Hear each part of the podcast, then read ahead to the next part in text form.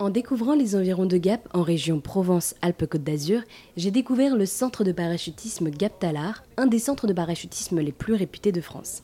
En levant la tête, il était possible d'apercevoir une dizaine d'intrépides voler dans les airs. Tels des oiseaux, les parachutistes amateurs peuvent profiter d'une des plus belles vues du pays et vivre un moment d'une intensité tout à fait nouvelle.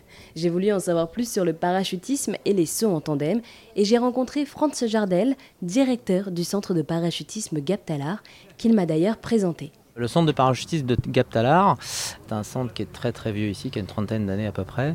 Il est situé donc à Gap dans les Hautes-Alpes, euh, qui est un département qui jouit d'une météo absolument extraordinaire et qui a, euh, qui a fait sa renommée. Alors on est le premier centre euh, de France, mais ça c'est pas très important, mais il a surtout fait sa renommée sur le fait qu'il a hébergé les équipes de France pendant de nombreuses années. C'était un nid, ou en tout cas une machine à créer du champion. Et puis maintenant, bien, on fait beaucoup de, baptêmes, de tandem, les sauts en tandem, ce qu'on appelle sauts en tandem. Et puis on a une activité également de pratiquants, c'est-à-dire les gens qui viennent sauter, donc des, confirmés ou des, gens qui débutent. Parachutisme, la chute libre, le parachutisme standard. Est-ce qu'il y a aussi un entraînement particulier à avoir avant de sauter? Alors pour le passager, pas spécialement. Nous, le matin, on a quelques, un petit échauffement et un petit étirement, des petits étirements, parce que avec le nombre de sauts sur des saisons, les saisons sont assez longues. Euh, donc voilà, on s'étire et on, essaie quand même de prendre soin de soi parce que sinon c'est rapidement on, peut avoir mal au dos, on peut avoir des, petits lumbagos, des genre de choses. Donc on, prend soin de nous.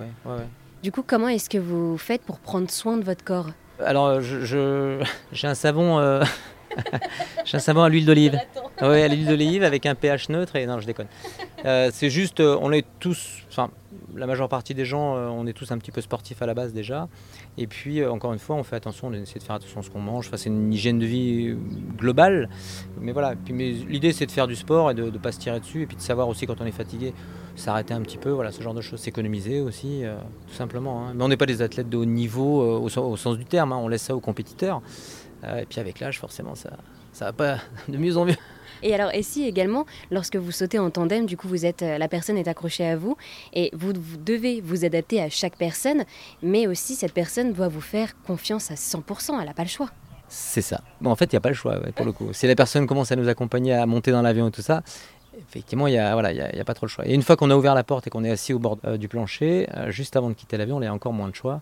Mais moi, ça fait plus de 30 ans que je fais du parachutisme et, et des tandems j'ai pas une seule personne, et j'en ai fait quelques-uns quand même, j'ai pas une seule personne qui m'a dit bof, pas terrible. Ou alors, euh, non, j'ai voilà, pas trouvé ça, bon, c'est marrant, c'est bien, mais non, pas plus, non, pas du tout. Les gens sont, sont dans, dans le, dans la surprise, et, euh, et vraiment, ils s'expriment fort sur leur, sur leurs sensations, ce qu'ils viennent de vivre. Genre, ah, c'est fou, c'est incroyable ce qu'on vient de vivre, votre truc, c'est voilà, voilà, donc on est, on est plus là-dedans.